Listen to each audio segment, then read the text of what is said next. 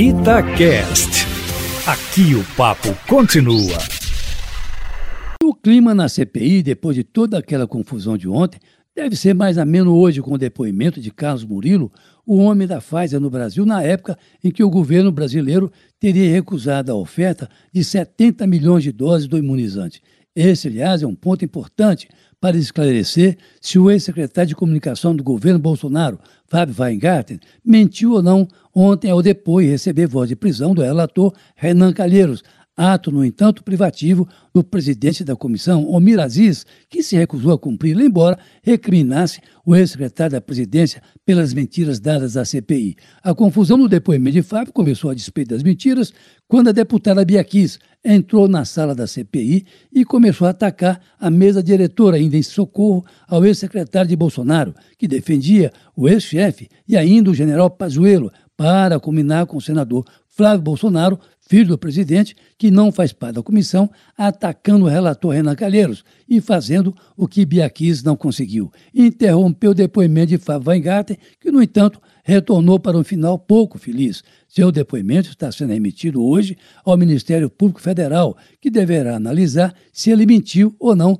durante o depoimento, à luz do que disse e dos documentos que serão encaminhados ao Ministério Público. De sorte que ele poderá voltar ou não a depor até para se justificar, se for o caso, coisa que acontecerá também com o atual ministro da Saúde, Marcelo Queiroga. De sorte que o depoimento de Carlos Murilo, o homem da Pfizer, está sendo aguardado com expectativa, porque ele poderá esclarecer de vez se o governo ficou ou não dois meses para comprar as vacinas, o que acabou acontecendo só agora, com mais de 430 mil vidas perdidas e mais de 15 milhões de infectados em todo o país, Eustáquio.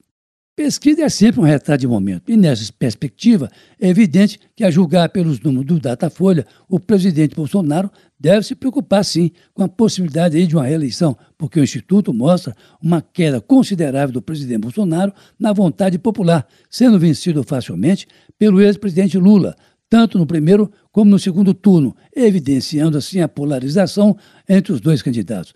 Pela pesquisa, Lula tem 41% das intenções de votos no primeiro turno, contra 23% de Jair Bolsonaro. Em eventual segundo turno, Lula venceria o atual presidente por 55% a 32% das intenções de voto. Chama atenção também que a performance do presidente Bolsonaro recua 6 pontos desde a última pesquisa em março, marcando 24 pontos percentuais agora, a pior marca de seu mandato, com uma rejeição de 45%. Olha, mulheres, negros, jovens de 16 a 24 anos e moradores do Nordeste puxam a avaliação negativa da gestão do presidente Bolsonaro ali no Eustáquio. Mas, como eu disse, pesquisa é um retrato de momento e isso pode mudar a depender do que poderá fazer o próprio governo daqui para frente. Mas é um alerta, viu? Carlos Lindenberg, para a Rádio Tatiaia.